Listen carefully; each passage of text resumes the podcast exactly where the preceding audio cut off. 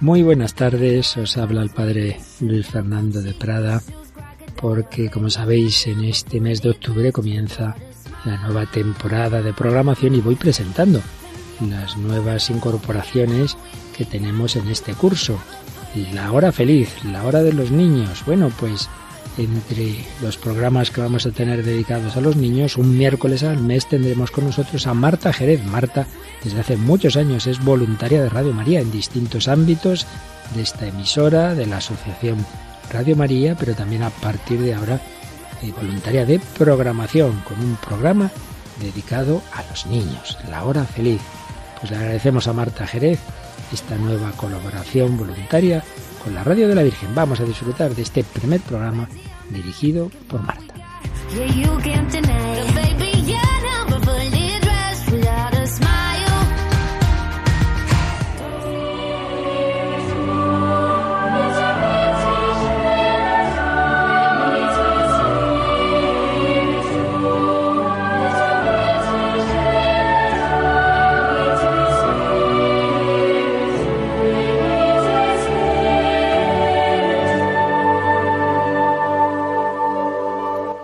Buenas tardes, queridos oyentes de Radio María. Hoy os acompañamos quien nos habla, Marta Jerez, y niños de Escola Cordis Jesu, dispuestos a pasar con vosotros esta hora feliz con mucho arte. Hola, soy Berardo y tengo 8 años. Hola, soy Antonio y tengo siete años. Hola, tengo, soy Lucía y tengo seis años. Hola, soy Ignacio y tengo siete años. Hola, me llamo Rodrigo, tengo cinco años.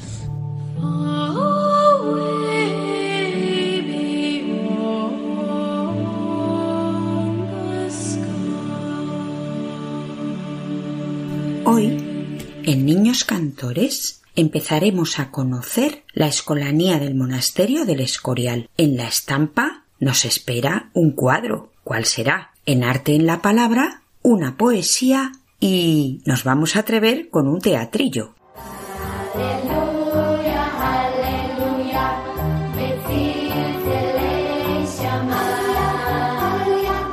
En la hora feliz, con mucho arte, niños cantores.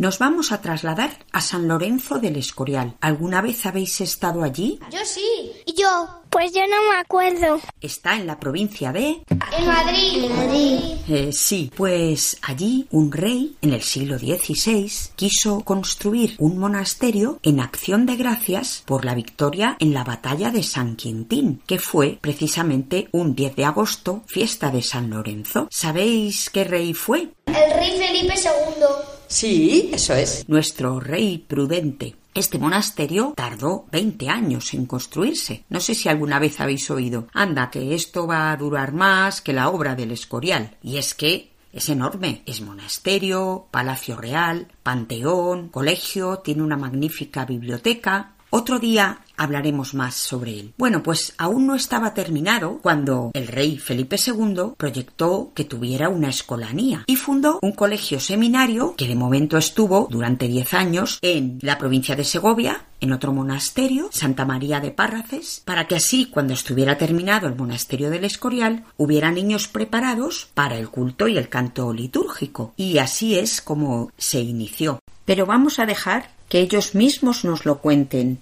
Don Pedro Alberto Sánchez es agustino y maestro de capilla de la Escolanía.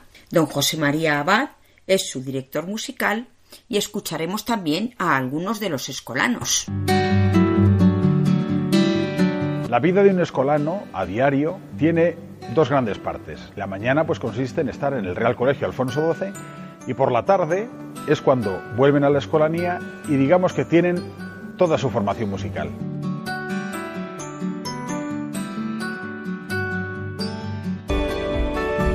Como director musical, pues tengo una experiencia fantástica con los chicos.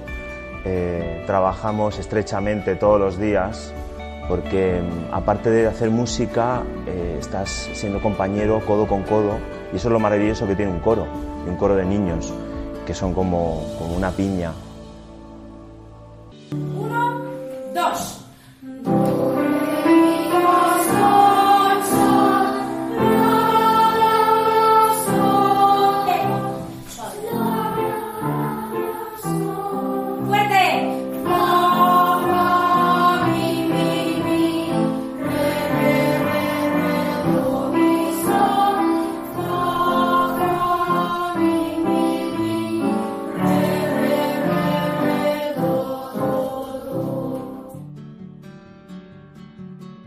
Tengo la suerte de haber pertenecido como niño a esta escolanía desde el año 86 hasta el año 90.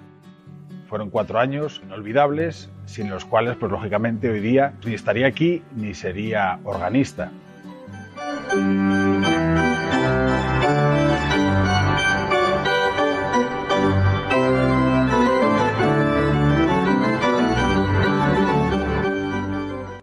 Levantamos, tenemos media hora para cambiarnos, hacer la cama. Luego tenemos media hora, unos 20 minutos para desayunar. Después del desayuno vamos al cole, damos las clases. A la 1 volvemos aquí, comemos, nos echamos la siesta. Luego volvemos al cole de 3 a 4. Volvemos y hay estudio, menos los jueves que por la tarde no vamos. Lo que más me gusta de aquí es pues, estar con nuevos niños, cantar, tocar instrumentos.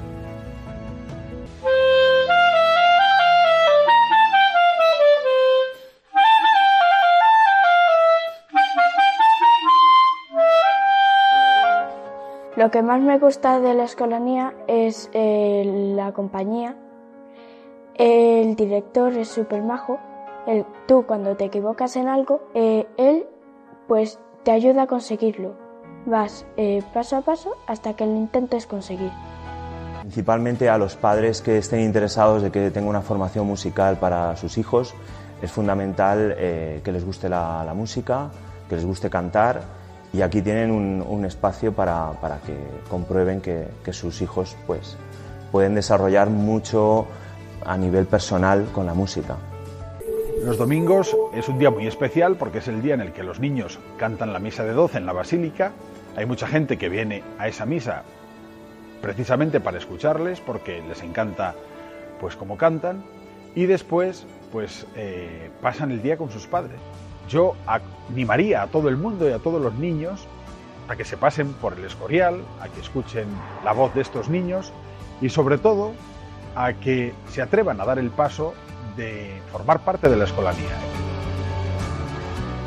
Vamos a escuchar ahora uno de los cantos que ellos interpretan. Es un canto de misa, se llama un kirie. ¿Sabéis lo que es el kirie? No, ni idea. Pues mirad, la misa empieza con la procesión de entrada, a veces acompañada con un canto, y el beso que el sacerdote da al altar. Viene el saludo inicial y después, como vamos a celebrar algo muy importante, queremos estar limpios por dentro y por fuera, y por eso pedimos perdón. ¿Tú te acuerdas, Berardo, que has hecho este año la primera comunión? Decimos, Señor, ten piedad. Pues eso es el kirie a veces lo hacemos cantado, ¿verdad? Claro. Pues ahora escuchamos un kirie cantado por la Escolanía del Escorial.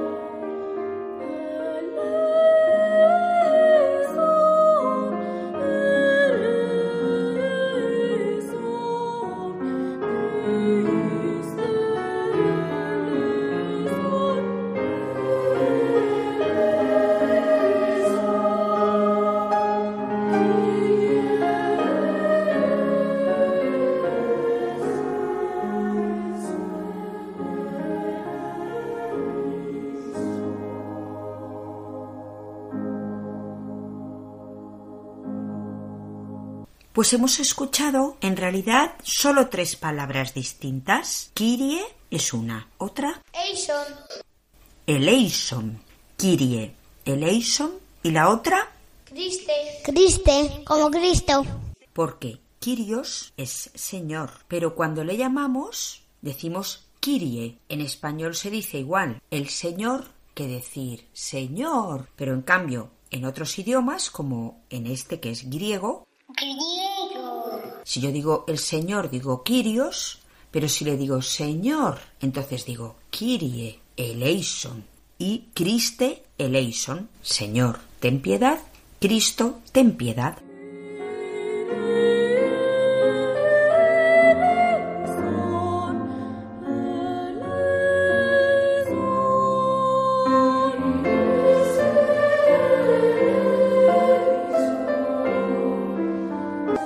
Estas son unas oraciones muy antiguas. Sabéis que la misa, antes de que se hiciera en cada idioma, por ejemplo en español o si vamos a Francia en francés, en toda la iglesia se decía en latín. Entonces así, si nosotros sabíamos latín, pues podíamos ir a, distintos países que siempre podíamos entender la misa. Pero luego se ha cambiado. Sin embargo, esta parte del Señor, ten piedad, pues se cogió de unas liturgias orientales en las que se decía en griego y estas súplicas que se hacen como una litanía, Señor, ten piedad, ten piedad de nosotros, ¿no? Se decían en griego ya desde hace bastante tiempo y se han conservado hasta nuestros días. En la hora feliz de Radio María, La Estampa.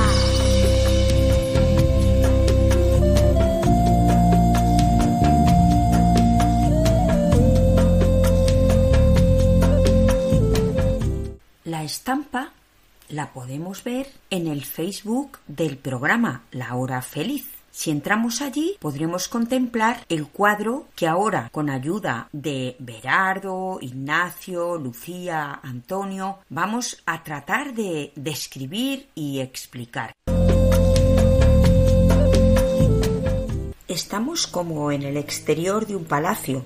Al fondo se ve una columna oscura en la zona de la izquierda y a la derecha hay una balaustrada como de terraza o galería, ¿sabéis? Como una barandilla grande de piedra, un poquito difuminada. Y todo el fondo es de colores entre gris, un poco tirando hacia verde, pardo. El protagonismo lo tienen dos personas. Cuéntanos, Ignacio. Veo a una señora con una mano en un libro y la otra extendida. Tiene un vestido de color rojo. Bueno, es más bien como marrón, ¿no? Sí, más o menos. Es un poco mayor. Sí. Y en el cielo hay dos angelitos con una mano en una corona de rosas rojas y blancas. ¿Qué más hay en el cuadro, Berardo? También hay una niña vestida de rosa con unos lazos rojos y el pelo marrón. Sus ojos están fijos en la señora mayor y su boca es muy delicada. Sus manos son delicadísimas y está aprendiendo a leer. ¿Cómo sabemos que está aprendiendo a leer? Pues porque su madre le está enseñando las letras con las manos y, y también tiene está sujetando un libro y viéndolo para aprender a leer. A ver, Antonio, ¿se nota que es una madre y una hija, tú crees? Sí, ¿En qué se nota? En que la madre le coge con bastante cariño, ¿verdad? sí. ¿Y qué tiene al lado la madre? Un cesto con ropa. Con ropa, sí. Seguramente estaría trabajando y entonces ha parado para hacer esto con el libro, de enseñar a su hija a leer. Esos angelitos que se ven, ¿creéis que se verían en verdad o se los ha figurado el pintor y los ha puesto ahí? Se los habrá figurado, ¿no? Claro, se ve a la vez lo que pasa en el cielo y lo que está pasando en la tierra. Entonces, ¿por qué le pondrá una corona a la niña? ¿Será una niña especial? Sí, ¿Quién podrá ser? María. ¡Ahí va! la Virgen María y su madre Santa Ana. Es verdad. Bueno, pues este cuadro se llama precisamente así. Santa Ana enseñando a leer a la Virgen María. Es un cuadro que está en el Museo del Prado. ¿Sabéis dónde está el Museo del Prado? Yo, Sí, ¿Dónde está? está en Madrid. Muy bien. Y el Museo del. Sí, a ver, ven aquí, Lucía, ven. A ver, Lucía, ¿tú has ido alguna vez al Museo del Prado? Sí. ¿Y cómo es? Pues grande. ¿Y qué tiene dentro? Cuadros. Muchos. ¿Y este lo has visto? Eh, no. Este no te acuerdas, ¿no? Bueno, pues en ese museo tan bonito es donde está este cuadro. Eh, ¿Sabes quién lo pintó? Leonardo da Vinci. No, un pintor español, sevillano, que se llamaba... Y míralo. No, Murillo. ¡Ay! Murillo. Murillo ha pintado muchísimos cuadros religiosos. Por ejemplo, imaginaros un cuadro en el que esté la Inmaculada. ¿Os lo habéis imaginado? Sí. Pues ese cuadro casi seguro es de Murillo, porque él pintó muchas Inmaculadas. Bueno, pintó este cuadro en eh, aproximadamente en el año 1650. Que eso Cuando nacieron mis padres. 1650, en 1600. A ver, Berardo, el año 1600, mm, ¿qué siglo es? Del 17. Eso sí. ¿Ahora en qué siglo estamos? En el 21. Vale, entonces, este cuadro se pintó hace ya muchos siglos. Ah, no. Y fijaros en una cosa. Santa Ana está vestida con una ropa pues amplia y sencilla, pero en cambio María va vestida como una niña elegante de justamente del siglo XVII. Lleva un tono rosa en el vestido que armoniza muy bien con las rosas con que los ángeles la van a coronar. Fijaros, este efecto de introducir en el cuadro cosas del cielo eh, se llama, en pintura se llama rompimiento de gloria. A mí me gusta figurarme como si hubieran hecho un agujero en el cielo, no en el firmamento, en el cielo verdadero, en el que están Dios y los ángeles, y por ese agujerito nosotros podemos ver lo que pasa. Pues el pintor ha sido capaz de ver con los ojos de la imaginación eso que tenemos allí. Y es que es muy importante cuando veamos un cuadro, una obra de arte, que lo contemplemos también nosotros con esos ojos, que ahora mismo seamos capaces de ponernos al lado de la Virgen María, que es una niña de vuestra edad aproximadamente aprendiendo a leer, y nos figuremos que estamos ahí a su lado, le demos un abrazo y le recemos una oración.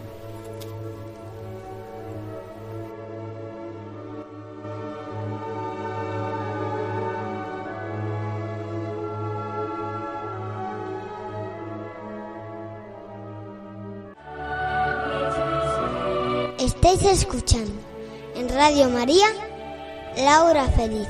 Con mucho arte. Y en la estampa de hoy nos metemos en el cuadro de Santa Ana enseñando a leer a la Virgen María.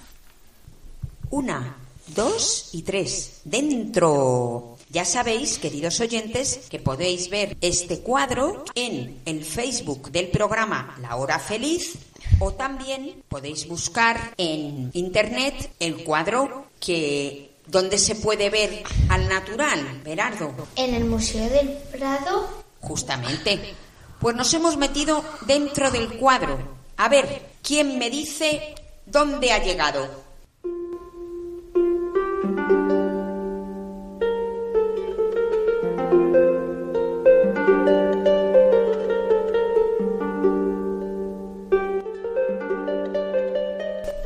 Berardo, ¿tú dónde estás? Yo estoy al lado de la Virgen. Sí, ¿y quién es más alto? Yo. porque Sí. Estoy de pie y ya está de rodillas. ¿Tú crees Sí, porque sus ropas están como que tiene más ropa? Pero ¿sabes por lo que es?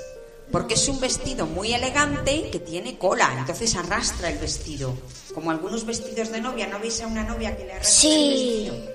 Pues la Virgen está ahí de pie también. Lo que pasa que lleva un vestido muy elegante. Ten cuidado de no pisárselo, Bernardo. Vale. Bueno, entonces tú eres un poquito más alto. ¿Y qué vas a hacer? ¿Qué le dices? ¿Te ha mirado la Virgen? No, ¿No te ha visto? no, Pues dale una sorpresa, ¿no? sí. ¿Y qué te gustaría decirle? Sí, me voy a presentar y le voy a pedir por mi familia. Genial.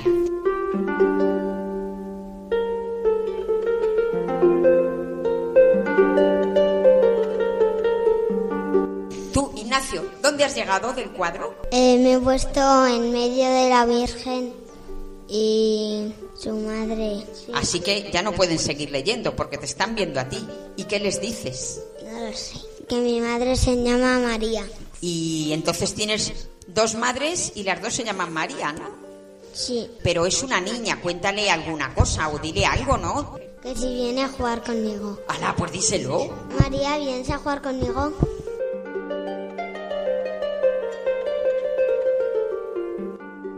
¿Y tú, Antonio? ¿Dónde estás? ¿Dónde te has colocado? De pie, al lado de la madre de la Virgen María. ¿Y, y qué vas a hacer? ¿Vas a hablar con ella? Sí, ¿Y qué le vas a decir? que la quiero mucho. ¿Algo más? Que cuida mucho a la Virgen.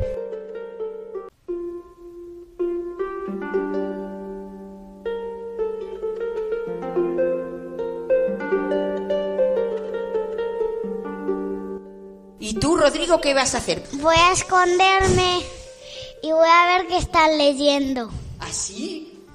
Oye, qué buena idea. Vamos a acercarnos y Y ver lo que están leyendo. ¿Qué es? Y la voy a dar un susto, voy a cerrar el libro y voy a ver qué es. ¿Y ya lo has visto? ¿Y qué libro es? La Biblia vieja. La Biblia. Bueno, ¿cómo es eso de la Biblia vieja, Berardo? ¿Qué quiere decir tu hermano? El Antiguo Testamento, Ah, ¿y por qué no ser nuevo? porque aún no había sido. Es verdad. Pues mirar, puede ser que estén leyendo. A ver, a ver, vamos a escuchar. Anda, me parece que están hablando de Ana. Ana es la madre de la Virgen, pero están hablando de otra Ana. Por suerte, aunque Rodrigo ha cerrado el libro, tenían una cintita y se ha visto que están por el libro de Samuel. ¿Sabéis quién es Samuel? Sí, un profeta. Es un profeta, pero en ese momento era todavía un bebé. Hombre, todos, todos antes pues hemos sido bebés.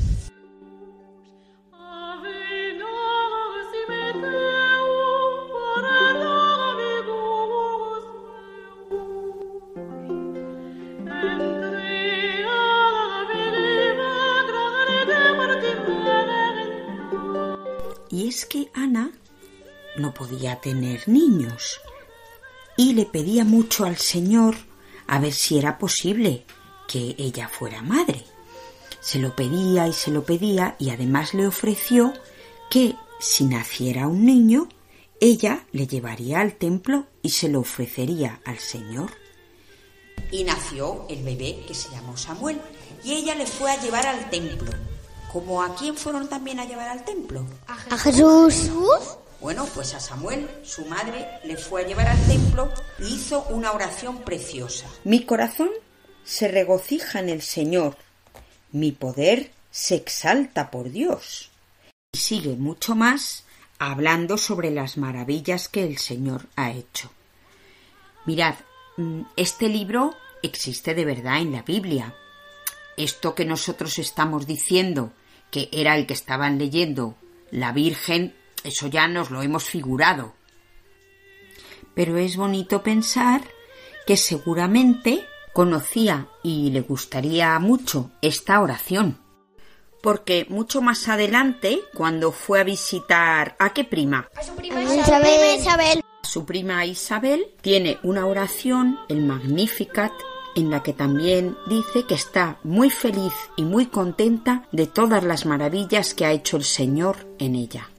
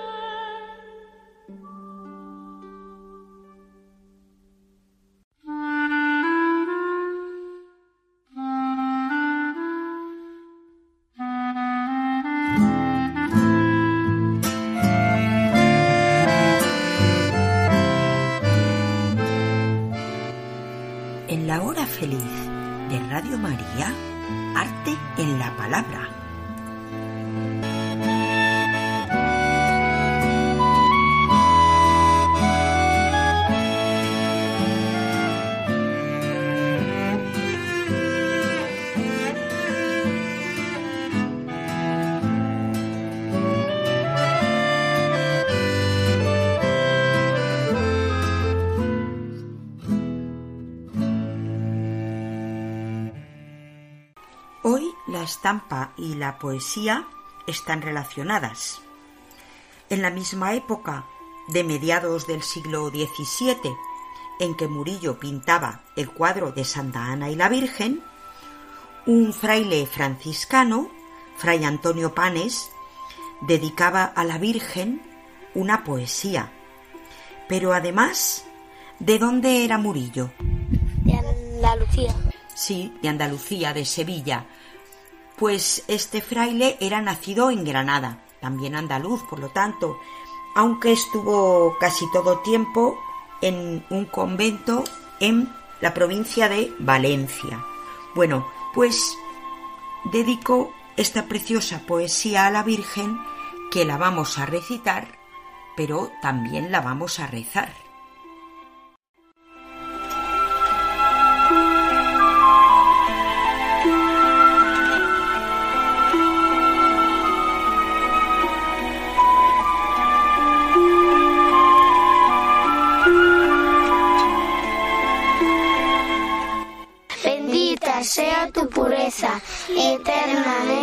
Sea, pues todo un Dios se recrea en tan graciosa belleza.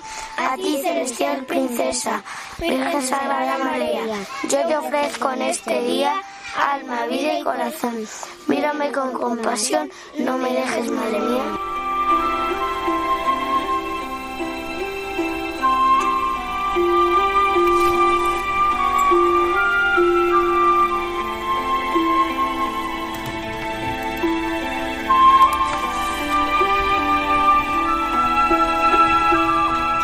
Antonio Panes o Panés fue un religioso que quería con toda su alma unirse a Dios y vivir para Él. Estudió en varias universidades y escribió dos obras explicando cómo puede lograr el alma esta unión. Y no lo hace de forma muy complicada, sino con sencillez, humildad y cariño, como en esta oración en la que admiramos la belleza del alma de María sin pecado concebida. Muchos autores creen que él escribió este poema oración y que la dejó en un convento en Priego. Pero hay una curiosidad, y es que en España hay al menos dos localidades que se llaman Priego. Una está en Cuenca y la otra es Priego de Córdoba. Las dos han tenido un convento franciscano, el de Priego dedicado a San Miguel y el de Priego de Córdoba a San Pedro. Bueno, pues de las dos se habla que pudo haber pasado por allí este fraile místico y dejar escrito esta poesía. Dios lo sabrá y quizá alguna vez se pueda documentar. Pero sin duda ha llegado a nosotros aprendida de nuestros padres y abuelos, porque más adelante, ya en el siglo XIX, San Antonio María Claret, fundador de los misioneros hijos del Inmaculado Corazón de María, ahora les llamamos claretianos, que era súper devoto de la Virgen, fue un gran impulsor de esta devoción y en particular del bendita sea tu pureza. Y desde entonces se ha rezado mucho y también se ha cantado, con distintas versiones. Últimamente el grupo joven Hakuna ha sacado una versión, Anteriormente también la hermana Glenda, una religiosa que canta muy bien. Vamos a escucharlo en una versión del grupo de música litúrgica argentino que fue grabado en la cripta de la Basílica del Santísimo Sacramento de Buenos Aires. Pero lo vamos a escuchar rezándolo por dentro. También vosotros, queridos oyentes, bendita sea tu pureza. Y os voy a pedir a los niños que escojáis una frase, la que más os guste, y luego vamos a comentar por qué esa frase es especial para cada uno.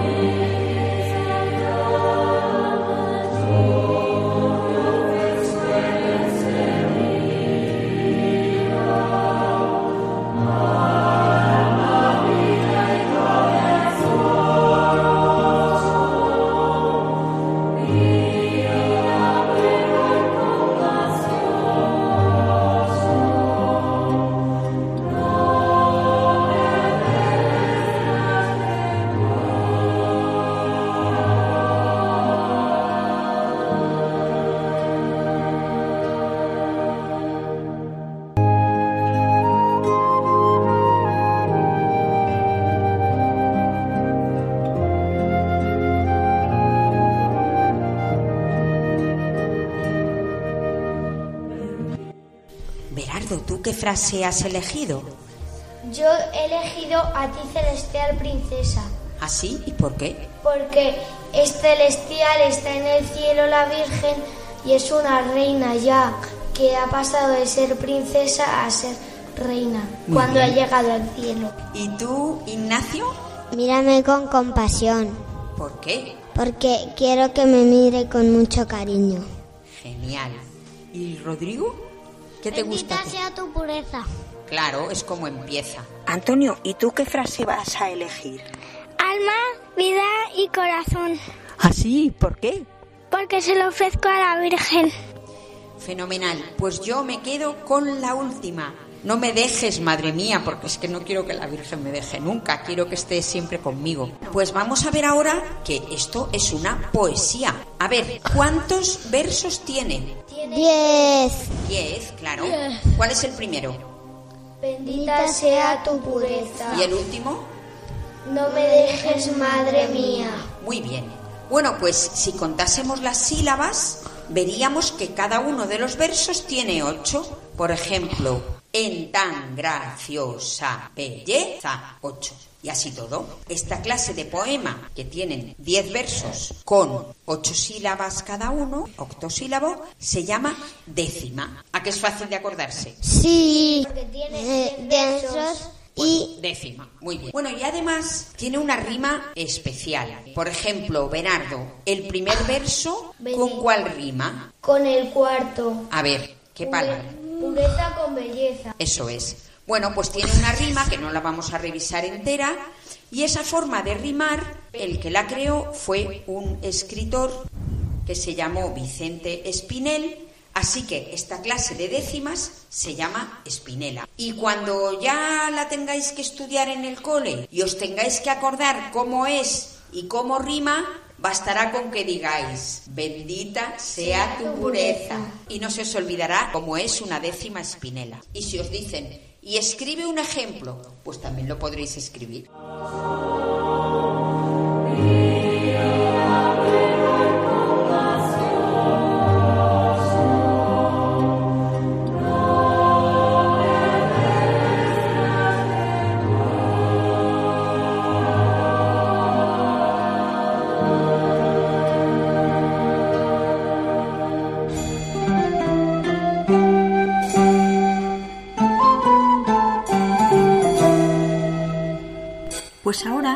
Vamos a trasladar a Galilea. Hace ya muchos años, mm, unos 2000. Rebeca, ¿qué quieres, mamá? hola, buenos días. ¿Qué tal has dormido? Bien. Sí. Oye, ¿estás nerviosa? Sí, Un poquito. sí. ¿Sabes qué pasa hoy, no? Que vamos a la boda. ¿A una boda o a tu boda? A, a mi boda. Sí, a tu boda. Hoy te unirás para siempre a el que hasta ahora es tu novio y formaréis vuestra nueva familia. ¡Qué ilusión!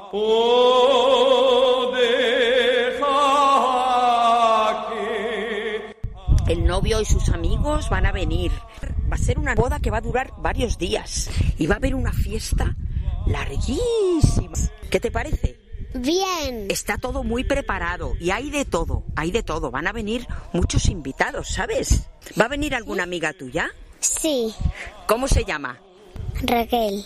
Bueno, pues Raquel y, y sus amigas pronto van a venir a, a ayudar a vestirte. Dar. No te pongas nerviosa. Yo también he invitado a una amiga mía. ¿Sabes? Es de, es de Nazaret y se llama María. Va a venir con su hijo. Mm, Me parece que se llama Jesús, creo. Viene con unos amigos. Y es que es un acontecimiento muy importante para ti, para nuestra familia y para toda la comunidad. Yo creo que vas a estar muy guapa. ¿Mm? Van a venir para peinarte y ya están tus vestidos preparados. Vale.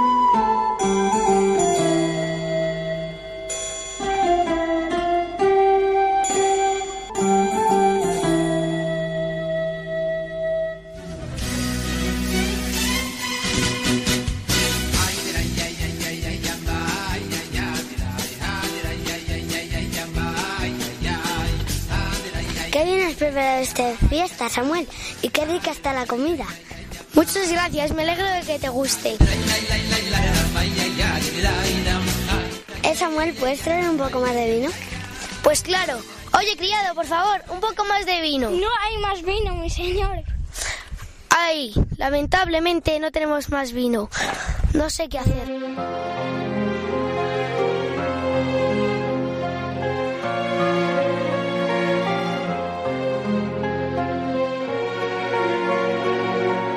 Jesús me acaba de enterar de que eh, se les ha quedado sin vino. Pero es que, madre, aún no ha llegado mi hora.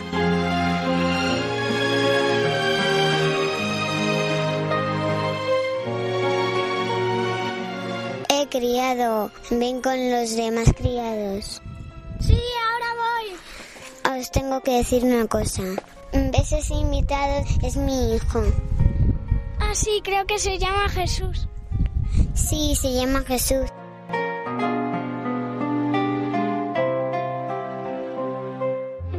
Hacer lo que Él os diga. Vale. Eh, criado, ¿dónde están las tinajas para lavarse? Están en el faguán. Cogedlas y llenadlas de agua. Vale.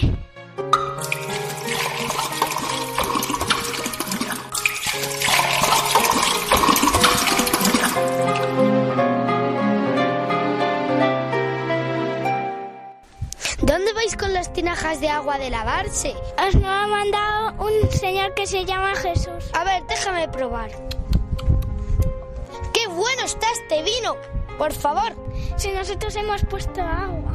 Pues aquí es rojo y es vino. Y está riquísimo. Sírvelo en la mesa ahora mismo, criado.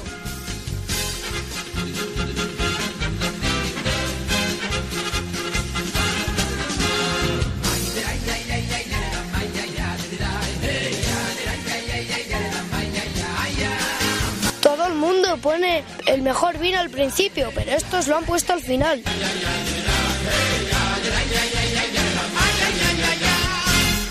Pues con esta alegría del primer milagro de Jesús en las bodas de Caná, nos despedimos hasta el próximo programa.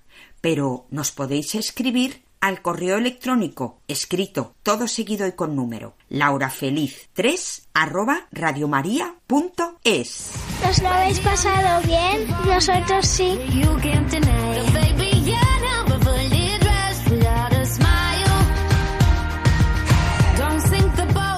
Así concluye La Hora Feliz, el espacio para los más pequeños de la casa.